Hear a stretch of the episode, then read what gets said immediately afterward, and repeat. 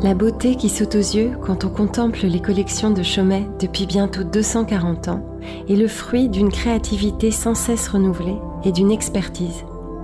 Une somme de miracles techniques et esthétiques opérés par les virtuoses de la maison. Ce chemin de la technique vers la beauté est celui que prennent les artisans d'art, les artistes, les créateurs de toutes les disciplines la Maison Chaumet a souhaité orchestrer une série de conversations expertes et inspirées sur la matière, sur la couleur, sur la lumière, sur la pensée, afin de partager, de nourrir et d'éclairer sa propre virtuosité, ouvrant ainsi un nouveau regard sur le monde mystérieux et miraculeux de la joaillerie.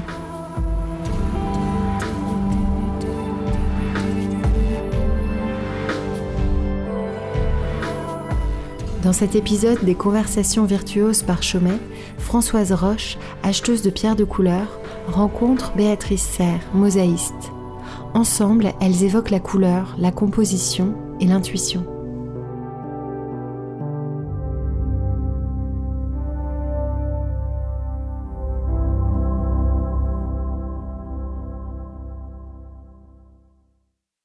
Pourquoi j'ai choisi ce métier j'ai peut-être un nom prédestiné, je m'appelle Roche, donc clairement, il doit y avoir une petite influence aussi de ce côté-là. Très jeune, je ramassais des cailloux et des coquillages sur les plages.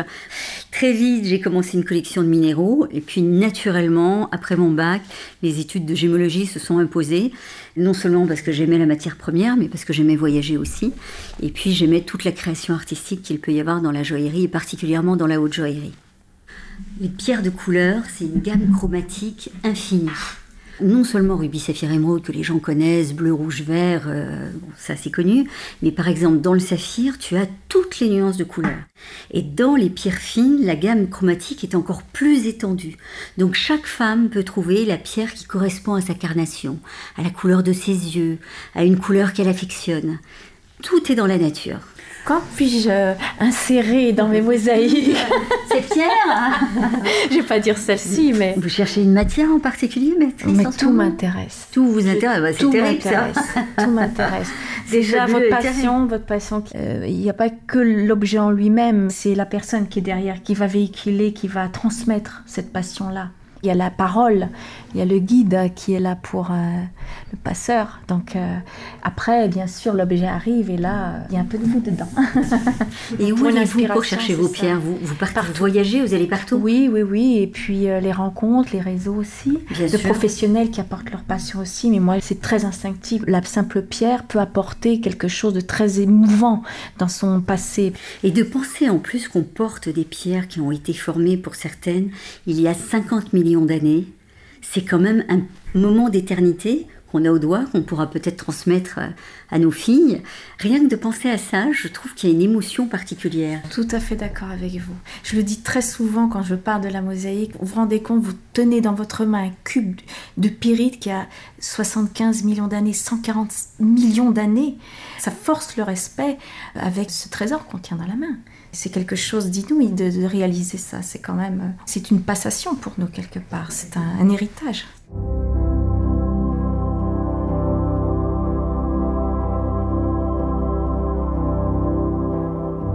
Alors, dans ce métier, on a le plaisir, quand on arrive sur un salon ou quand on arrive chez des négociants, on se demande toujours quelle va être la dernière pierre découverte. Parce que heureusement, il y a des gisements qui sont découverts chaque année parfois de pierres complètement différentes, mais parfois des matières existantes, mais dans une couleur différente. Ça a été le cas des spinels de Tanzanie qui ont été découverts il y a une dizaine d'années. On connaissait le spinel rouge de Birmanie, on connaissait le spinel rouge du Vietnam, mais d'un seul coup, on a découvert en Tanzanie des spinels rouges qui avaient une couleur d'une intensité, une brillance, un cristal absolument incroyable. Donc ça, c'est vraiment un des plaisirs de mon métier, c'est qu'on ne sait jamais ce qu'on va découvrir. Je suis excitée quand j'arrive sur un salon en me disant qu'est-ce que je vais découvrir?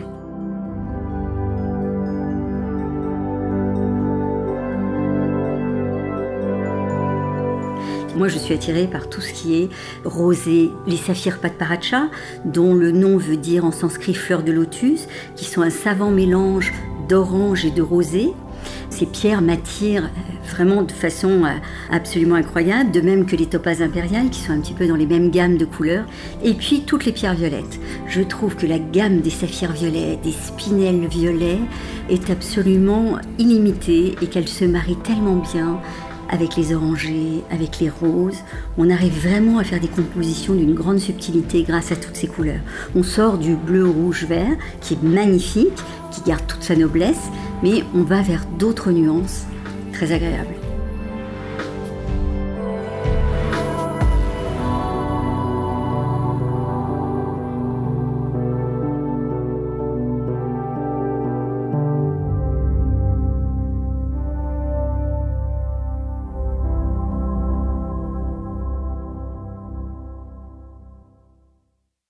Alors, contrairement au diamant, les inclusions, ce qu'on appelait autrefois les crapauds, sont absolument primordiales dans les pierres de couleur.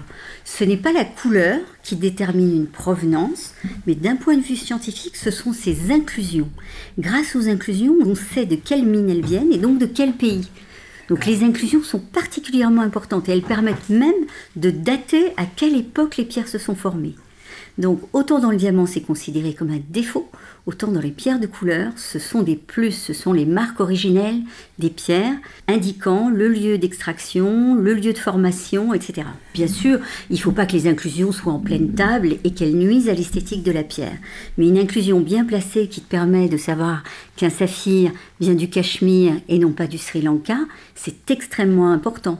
Par exemple, on parle souvent des émeraudes de Colombie qui ont un vert très saturé, très intense, alors que par exemple celles du Brésil vont avoir une tonalité un petit peu plus jaune. Euh, de même que tu vas retrouver dans les saphirs du Cachemire un bleu velouté, ce bleu, euh, ce bleu de France, c'est vraiment le bleu d'une nuit d'été, alors que sur des saphirs du Sri Lanka, tu vas souvent trouver une nuance un peu myosotis, avec parfois une pointe de violet. Donc effectivement, tu as quand même des couleurs propres aux origines. Mais d'un point de vue scientifique, on n'en parle pas. D'un point de vue scientifique, ce sont les inclusions. Dans les pierres fines, c'est moins important, sauf par exemple pour une tourmaline paraïba, ces fameuses tourmalines qui ont des couleurs bleu turquoise, des couleurs de lagon. Elles, le fait qu'elles viennent du Brésil ou du Mozambique, donc en fonction des inclusions, là, ça peut faire varier la valeur. Aujourd'hui, en vue de la nomenclature internationale, on utilise le terme pierre fine, qui est moins péjoratif. Je, me permets juste de, parler de la couleur, puisque je, voyage hein, en vous écoutant, Françoise, et c'est un voyage donc euh, infini, mais au fond de moi, personnellement, c'est l'opale. Quand je reparle euh, des couleurs, dans les opales, on trouve toute la gamme de couleurs. Et Quelles opales vous attirent alors, Béatrice? Plutôt les opales blanches ou les opales noires? Non, les opales noires. Ah, voilà. les plus nobles, celles qui viennent d'Australie. Oui. Et vous les aimez avec des feux bleus, rouges Plutôt, plutôt bleu, bleu vert iridescente. Il y a les opales de feu, bien sûr, euh, les opales du Mexique. Du Mexique les opales oranges. bien sûr, l'Éthiopie aussi, rouge. Et moi, personnellement, je suis très touchée à. C'est cette matière qui vous parle le oui, plus. Oui, oui. Vous savez que c'est la seule structure amorphe dans les gemmes. Et on dit amorphe, mais on a découvert qu'il y avait comme des petites écailles à l'intérieur et que c'était pas si amorphe que ça. C'est pas si amorphe que ça. Mais malgré hein. tout, les atomes sont liés les uns aux autres par de la silicydraté. C'est ça. Ce qui est quand même incroyable. Mais ce qui fait aussi la fragilité. Exactement. Ce qui fait la beauté de cette pierre, mais qui fait aussi sa fragilité. Et par exemple, l'opale, même l'opale noire, n'aime pas effectivement être dans un climat trop sec. il faut régulièrement la réhydrater, soit avec de l'eau, soit avec une huile très fine, mhm. type euh, huile de lin ou huile d'amande douce. Il y a une histoire sur l'opale. Fin 19e, début 20e, les Anglaises et les Françaises sont tombées amoureuses des opales. Toutes les femmes voulaient avoir des opales. Il faut savoir qu'à l'époque, les sertisseurs étaient responsables des pierres qu'ils sertissaient. S'ils cassaient une pierre, ils devaient la rembourser. Donc ce sont en fait les sertisseurs parisiens, et non pas londoniens, qui ont fait courir le bruit que les opales portaient malheur pour que les parisiennes arrêtent d'acheter des bijoux ornés d'opales. Donc vous voyez d'où vient la légende sur les opales. On ne retrouve pas cette légende nulle part, ni en Australie où elles sont extraites, ni en Éthiopie, ni au mhm, Mexique, mhm. ni en Angleterre. Il n'y a qu'en France, et la raison est celle-ci. les, histoires qui, qui, donnent vie en fait, euh, qui mettent en lumière justement des éléments euh, alors avec des connotations très différentes selon les, zones géographiques. Tout le pourtour méditerranéen, on doit porter une pierre bleue, que ce soit euh, bon, le fameux petit œil, ou un morceau de lapis lazuli, exactement, un morceau de turquoise. Souvent les personnes ont un une pierre bleue en tout cas dans leur poche. Euh, ce n'est pas le cas par exemple au Moyen-Orient où on préfère le vert et le rouge, surtout le vert qui est la couleur de l'islam. En Asie, en Chine par exemple, elles sont très férues de rubis parce que c'est vraiment le rouge la couleur porte-bonheur. Donc vraiment chaque région, chaque zone géographique a ses croyances et ses rêves en termes de pierres de couleur.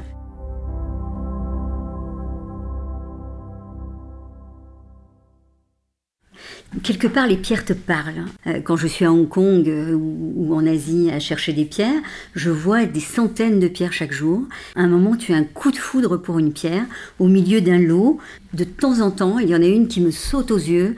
On a une espèce de coup de foudre réciproque. Elle me choisit ou je la choisis, je ne sais pas, mais tu es appelé par une pierre.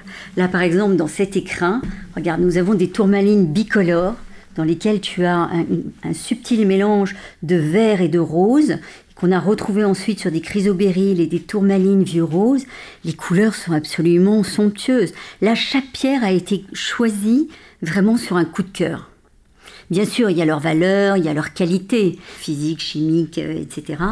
Mais il y a ensuite ce supplément d'âme que peuvent avoir certaines pierres. Et c'est vraiment ce que nous avons à cœur de trouver. C'est une sorte de poésie.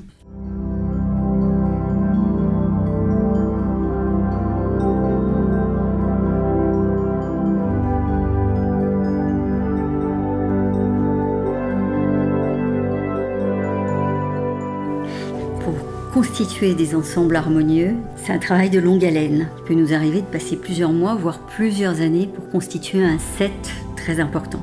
C'est le cas par exemple de notre collier soir de fête sur lequel nous avons assemblé des poires rubis qui sont toutes originaires du Mozambique et qui sont toutes pigeon blood, exactement de la même couleur avec la même cristallisation parce que tu peux pas avoir par exemple une pierre un petit peu floue, un peu veloutée à côté d'une pierre très cristalline. Donc il y a non seulement la composition de couleurs mais la composition de cristallisation qui est importante. Donc il y a un collier, une paire de boucles d'oreilles et une bague. C'est environ 18 mois de travail pour constituer ce set. Le plus compliqué, c'est quand on veut faire une harmonie de couleurs différente. Et là, ça peut être encore plus long. Mais même en perles de culture, je vois parfois des marchands qui présentent un collier magnifique, un ensemble somptueux. Ils peuvent avoir passé deux ans, voire plus, à le constituer. Donc je ne te parle pas des compositions en perles fines. Nous avons acheté il y a quelques années un collier de perles fines qui était absolument somptueux, avec cinq poires euh, d'une taille toutes de la même couleur, toutes du même orient, avec des dimensions extrêmement importantes. Quand on sait qu'on trouve une perle fine tous les 10 000 coquillages aujourd'hui, c'était tous les 5 000 coquillages au début du XXe siècle, aujourd'hui c'est tous les 10 000 coquillages. Simplement pour en trouver une, ça ne veut pas dire qu'elle soit d'un diamètre important, juste trouver une perle fine. Donc je vous laisse imaginer le temps qui peut être nécessaire pour constituer ne fût-ce qu'un collier de 5 perles fines dont la couleur, l'orient s'harmonise. Contrairement aux gemmes, les perles donc se forment dans la mer et une légende hindoue par exemple disait que les perles étaient des gouttes de pluie tombées sur la mer envoyées par les dieux. C'est une jolie légende. Alors il faut savoir que dans la perle fine, donc la perle qui se forme naturellement dans un coquillage de la famille des pintadas, les pintadas sont des huîtres très plates qui peuvent avoir des dimensions très différentes et surtout des couleurs de nacre différentes. On va par exemple parler des black lips ou des gold lips. En fonction de la nature de ces huîtres, on va obtenir une perle de couleurs différentes. Par exemple, dans les gold lips, on va obtenir des perles dorées. Donc ça, c'est ce qu'on trouve majoritairement en Indonésie. Dans les black lips, on va trouver les perles de Tahiti, qui ne sont pas que noires d'ailleurs, qui ont aussi une gamme de couleurs très très étendue, qui va du gris clair au gris soutenu au gris anthracite, qui va du vert tilleul au vert peacock, plume de pan, qui peut aussi prendre une nuance aubergine. Donc en fait, la couleur des perles est liée non seulement à la variété d'huîtres, mais aussi à deux facteurs. Un, la température de l'eau, et secondo, la nature du plancton. Il faut savoir qu'une huître ingère à peu près 1000 litres d'eau dans la journée. Tout ce qu'elle ingère et tout ce qu'il y a dans ce plancton, plus la variété de cette huître qui va donner une, perle d'une certaine couleur et d'un certain diamètre. Par exemple, la perle Akoya du Japon est une toute petite perle blanche blanc, blanc crème, blanc rosé, dont le diamètre n'excède jamais 9, 9,5 de diamètre, jamais plus. A contrario, à Tahiti, vous pouvez trouver des perles de Tahiti, les huîtres sont beaucoup plus importantes, et vous pouvez trouver des perles dont le diamètre peut aller jusqu'à 18 voire 20 mm de diamètre. De même qu'en Australie, vous avez des, huîtres qui donnent des perles blanches d'un blanc légèrement gris voire bleuté, pareil, dont le diamètre peut aller jusqu'à 20 voire 22 mm. Donc vraiment, la couleur des perles, quand je parle des perles fines, est liée, des perles de culture aussi, mais les perles fines ont quand même un côté beaucoup plus unique et précieux. Tout cela est lié à la nature de l'huître, à la nature du plancton, à la température de l'eau.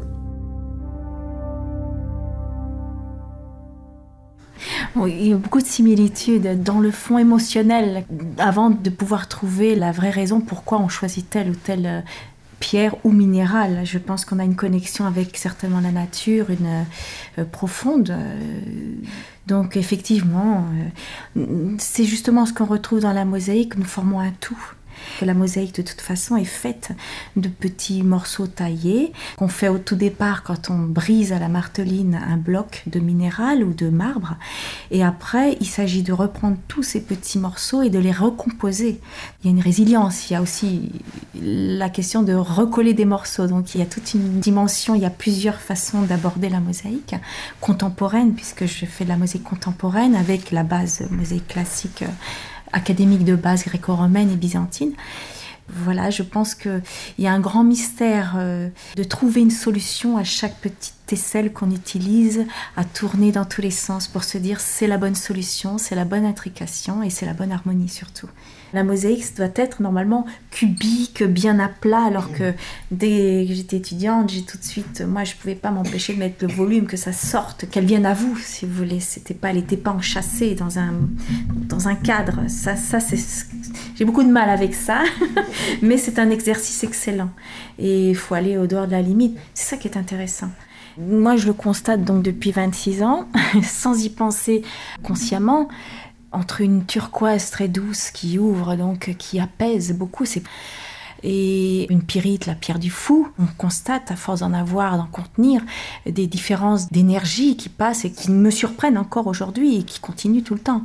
C'est la roche-mère, en fait, de ce qui sera euh, mis en lumière totalement dans les pierres euh, précieuses et fines, taillées après dans leur cœur. Mais quand on tient la matrice dans la main, on ne forme qu'un et la mosaïque encore correspond à cette technique de faire un et d'une façon illimitée. Oui, on aborde là les, les énergies des minéraux. C'est vrai que spontanément, on va souvent aller vers des quartz par exemple. Et d'ailleurs, pour le feng shui, il est très important d'avoir toujours un cristal de roche dans la pierre, d'avoir toujours quelque chose, un morceau de cristal de roche incolore sur soi. Et c'est vrai que spontanément, les gens sont vraiment attirés très souvent par les quartz et par les béryls, par les émeraudes. Et quand ils tiennent un cristal dans la main, certaines personnes vont dire cette pierre m'apaise ou elle me donne de l'énergie. Souvent, les, les personnes qui découvrent l'univers des minéraux ont cette réaction.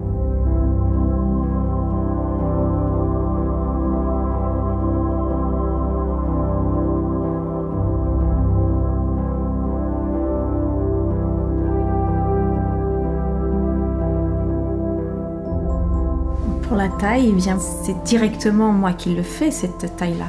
C'est la marteline et le bio et la pince, donc c'est fait directement avec mes petites penottes. Et donc là, je dois faire appel à ma propre perception et sensibilité. Par rapport à certains minéraux, on peut tout on peut tout se permettre, sauf que il y a une euh, dimension affective quand un minéral est absolument sublime avec sa forme de base, hein, d'éléments. On va pas exploser ou briser un minéral magnifique. Je vais le prendre et l'insérer, l'incruster en entier, parce qu'il faut respecter euh, une beauté de la nature et une réfraction, des incidences de la lumière, les renvois. Et briser tout ça, c'est briser l'identité de la pierre. La lumière est très importante aussi par rapport à la taille. Quand les minéraux se présentent plus en bloc, on peut essayer de les reconstituer avec euh, une forme puissante aussi et une autre dimension, un volume. Nous, nous sommes soumis à d'autres contraintes sûr, voilà. qui sont les contraintes d'axe de couleur. C'est-à-dire que très souvent, les pierres sont dichroïques. Mhm. C'est-à-dire que dans un même cristal, Oui. vous avez deux axes de couleur. Nous devons vraiment respecter Mhm. ces axes pour que la pierre ait la meilleure couleur possible. Par exemple, sur un saphir, vous pouvez avoir une zone plus bleue et une zone un petit peu plus grise. Il faut surtout pas tailler dans l'axe qui va donner la couleur plus sûr, grise. Alors, certaines tailles sont plus adaptées à certaines matières, mais globalement, on peut quand même oser. Par contre, ce qui est très important, c'est de revoir les tailles des pierres. Toutes nos pierres de couleur, dans 90% des cas, sont retaillées à Paris. Pourquoi retaillons-nous nos pierres? Parfois c'est simplement pour améliorer le poli de la pierre, parfois c'est pour améliorer le fastage, parfois ça peut être la pureté. Par exemple, on a une inclusion en périphérie de la pierre, donc on va accepter de perdre un peu de poids, mais la pierre va gagner en beauté. On peut aussi améliorer la réfraction de la lumière dans la pierre, c'est-à-dire que quand on achète par exemple ce qu'on appelle des tailles sri-lankaises, c'est le cas pour les saphirs, la culasse c'est ce qu'on appelle robol, c'est-à-dire que ça a une forme un petit peu dodue qui n'est pas du tout élégante parce qu'on nous vend les pierres au poids. Systématiquement, ces pierres, nous allons les retailler à Paris de façon à ce que la culasse, le dessous de la pierre, ait des angles beaucoup plus tendus, ce qui permet à la lumière de rentrer et de ressortir de la pierre de façon optimale. Donc ça, sur la pierre de couleur, c'est extrêmement important. Toutes les pierres vont être retouchées. Et nous avons par exemple à cœur de refaster et de donner cette touche française. Nous n'aimons pas les toutes petites facettes qui font penser à des cristaux Swarovski. Nous aimons que les pierres aient des grandes facettes très élégantes. Donc toutes nos pierres sont retaillées dans cette démarche d'élégance et de raffinement.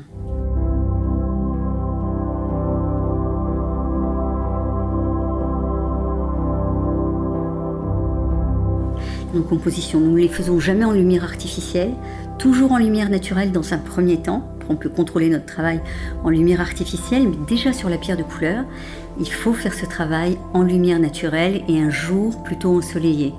Nous avons des bureaux qui sont exposés d'une certaine façon. Nous étalons toutes nos pierres et là nous faisons nos compositions. Euh, Par exemple, au jour d'aujourd'hui, je n'irai pas essayer de faire une composition. Le temps est gris. Nous sommes en hiver, il est déjà 15 heures. Les couleurs ne vont pas rendre ce qu'elles sont réellement. Exactement Et, ça. et tout va me sembler triste et je ne vais pas réussir à faire une composition harmonieuse aujourd'hui. Demain matin, il fera beau, je recommencerai. Sauf pour les monochromes. Sauf pour les je me réserve dans ce jour-là tout à fait pour les monochromes, à- par exemple ardoise noire ou en- avec de la lave, par exemple, ça passe tout seul ou un travertin blanc ou quelque chose, euh, une tonalité euh, qui restera euh, neutre. Mais dès qu'on commence à dégrader ou harmoniser des tons avec la réfraction de la lumière, ça, ça, ça marche C'est terrible. Mais même pour nous, C'est difficile. Par exemple, si je veux faire une composition de saphir, le saphir est vraiment la, la pierre par excellence qu'on ne regarde qu'en lumière naturelle. Je ne peux pas faire une composition monochrome de saphir aujourd'hui. Idéalement, la lumière que j'ai en ce moment, avec une fenêtre à l'ouest et seulement une fenêtre au nord, j'ai une composition parfaite actuellement. Quand il fait beau. Et également, quand le soleil est trop proéminent, par contre aussi, c'est pas bon non plus parce que c'est éblouissant et en plus, comme dans ma mosaïque, c'est particulier puisqu'il y a du volume, on a des contre-jours, on a des ombres portées et là, on ne voit, plus, rien. du tout. Et donc, en fait, c'est au milieu, hein, se situe euh, dans la bonne, juste mesure, on va dire, pour des éléments rares. des- Et d'ailleurs, cela me fait penser directement justement à un problème majeur en mosaïque, c'est de trouver tout le temps la juste mesure. C'est très difficile parce que c'est tellement déjà un ensemble d'éléments qui des fois peuvent être très beaux en prenant chaque élément l'un avec l'autre. C'est pas le tout d'en rajouter, d'en rajouter en se disant ça va être encore plus beau. Tout se noie, le trop, tu le trop à un moment donné, il faut savoir doser et savoir s'arrêter. Et c'est ce qui est très difficile, c'est s'arrêter à la juste mesure, surtout en volume, en technique et en, en harmonie. De En couleurs. harmonie. Mais d'ailleurs, nous reprenons très souvent notre travail plusieurs jours, voire Il plusieurs faut, semaines il faut d'oublier et revenir pour avoir un Voilà, nouveau regard. avoir un nouveau sûr, regard. bien Parfois, sûr. on va faire un choix et le lendemain, on se dit mais comment ai-je pu choisir ça? Non, ça ne va pas. Cette partie-là, oui, mais cette partie-là, il faut la Ouais. retravailler. Mhm. La lumière Pas a hésiter, changé. hein. Mhm. Notre émotion n'est pas la même, peut-être d'un jour à l'autre. Aussi, notre œil est différent. Et donc, on remet notre travail euh, sur le.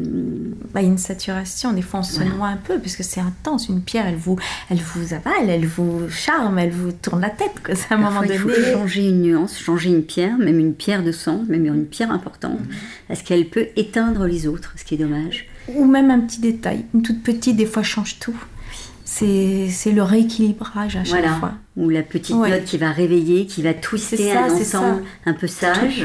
toujours, euh, toujours. Exactement. C'est très instinctif. Moi, je peux ramasser euh, un cailloux, euh, je dis avec des, scarifications aussi, qu'on appelle de la caillasse, la vulgaire caillasse comme on dit, mais un caillou, le simple, la simple pierre peut apporter quelque chose de très émouvant. Là, on est dans l'opposé d'une pierre euh, extraordinairement belle. On va dire qu'elle est abîmée, qu'elle est fade, qu'elle a rien au premier abord. Elle peut mettre en valeur une autre mais pierre. elle est complète, voilà, et elle a sa place aussi. Et dans une composition, on se dit, elle est là pour atténuer justement la brillance euh, éclatante d'une autre. Tout à fait. Et c'est ce qui me touche beaucoup dans la mosaïque, c'est que je peux me permettre justement d'utiliser la gamme de toutes les pierres, autant précieuses que roches. En mosaïque, on peut trouver une harmonie qui se complète entre deux opposés. Dans la nature, tous les opposés existent en fait, même des couleurs qu'on pourrait hésiter à porter soi-même en harmonie, et quand on les voit sur un oiseau, un plumage, on se dit mais c'est une pure merveille. Et si on osait les porter en vêtements ou autre, ce serait déjà un peu plus difficile. Alors que quand on a affaire à la nature en direct, on se dit tout existe, comment on peut sublimer? Eh bien, en fait, compte, il faut avoir euh, une projection dans cette nature pour pouvoir en faire partie et euh, ne plus avoir peur d'utiliser toutes ces couleurs et ces textures aussi. Parce qu'un cristal, bien sûr, n'a pas la même euh, texture ou apparence ou consistance qu'une rosacite, qu'une malachite ou qu'un lapis-lazuli. Il y a du velouté, il y a du brillant, il y a du, cristallin, euh, mais tout est possible. Pour moi, c'est infini. Les combinaisons sont infinies.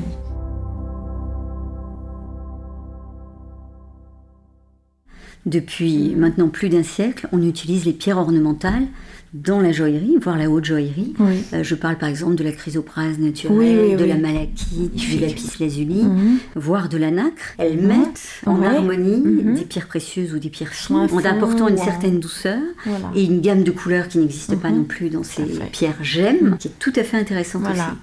On a pu le voir sur nos dernières collections. C'est extraordinaire. On a vraiment osé mélanger des pierres précieuses et des pierres fines dans des gammes de couleurs jusqu'ici très très peu utilisées. Je pense à Lueur d'orage que nous avons présenté à Monaco et qui s'est vendu immédiatement, qui était une composition avec une topaze impériale poire de 37 carats, qui était une pierre absolument somptueuse, que nous avons mélangée avec des saphirs patparacha, des saphirs violets. L'ensemble était, euh, j'ose le dire, divin. Bah, je crois qu'on a euh, à cœur chez Chaumet de choisir des pierres avec des tonalités très particulières. C'est devenu quelque part euh, notre signature. Nous, nous permettons d'utiliser toute la gamme de couleurs du moment que les couleurs sont flamboyantes ou au contraire subtiles, etc. C'est vraiment la marque de fabrique aujourd'hui de Chaumet. Beaucoup de joailliers n'osent pas utiliser cette palette infinie de couleurs. C'est notre, euh, notre signature encore une fois et visiblement nos clients semblent apprécier.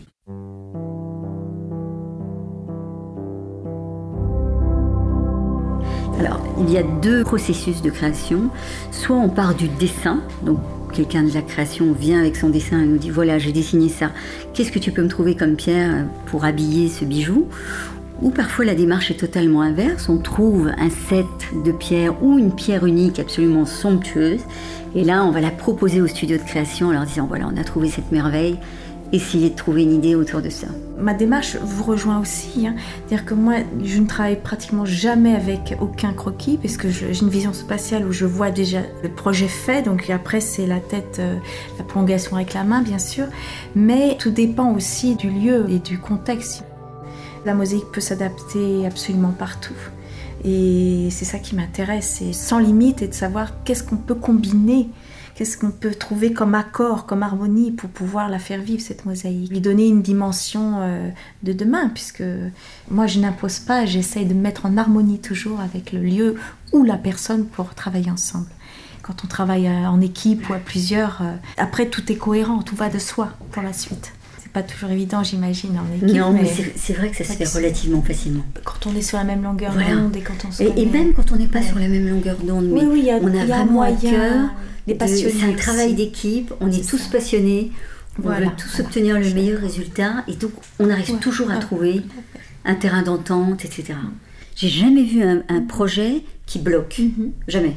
Garder l'ouverture d'esprit et puis savoir que l'idée de l'autre va venir ajouter quelque chose. On ne peut pas tout voir non plus toujours en même temps et c'est ça qui fait que la, force euh, du projet final. Et complètement. Et parfois les dessinateurs arrivent, on ne comprend pas le dessin au premier abord, ils nous le décryptent, ils nous expliquent ce qu'ils ont en tête. Et là d'ailleurs, ça peut donner des idées supplémentaires sur le choix des pierres. Et inversement, parfois on va leur ramener quelque chose d'extraordinaire et ils ne captent pas tout de suite l'unicité de ce qu'on leur apporte. Et on va leur expliquer que c'est un nouveau gisement, que c'est une nouvelle couleur de pierre, euh, qu'elle est extrêmement rare, etc. Et là, on sent une petite lumière qui s'allume dans leurs yeux.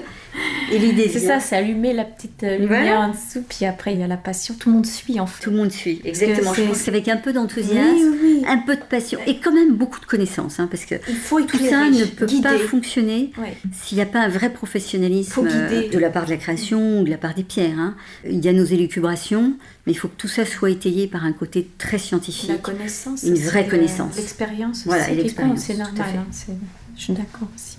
On est là pour ça aussi, hein, pour apporter euh, ce qu'on nous demande aussi. Euh, c'est un partage des deux côtés. Dans le style de mosaïque contemporaine, c'est cet aspect de redonner l'illusion, de donner l'illusion que la mosaïque qu'on va voir, elle vient directement d'un pan de roche, de montagne ou de grotte alors qu'en fait tout a été recomposé de façon à ce qu'on ait cette illusion-là. Il s'agit presque de recomposer quelque chose qui semble naturel, mais qui est un art.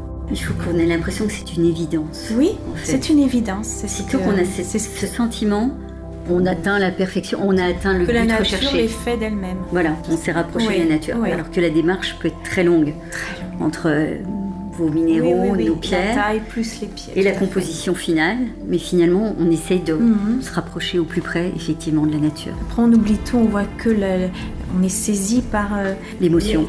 C'est l'émerveillement.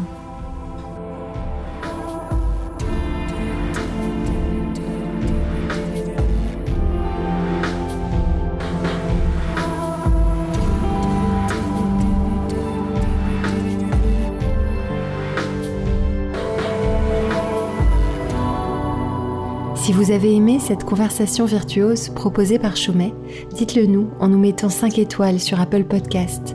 La conversation continue sur le compte Instagram Chaumet Official et sur le site chaumet.com.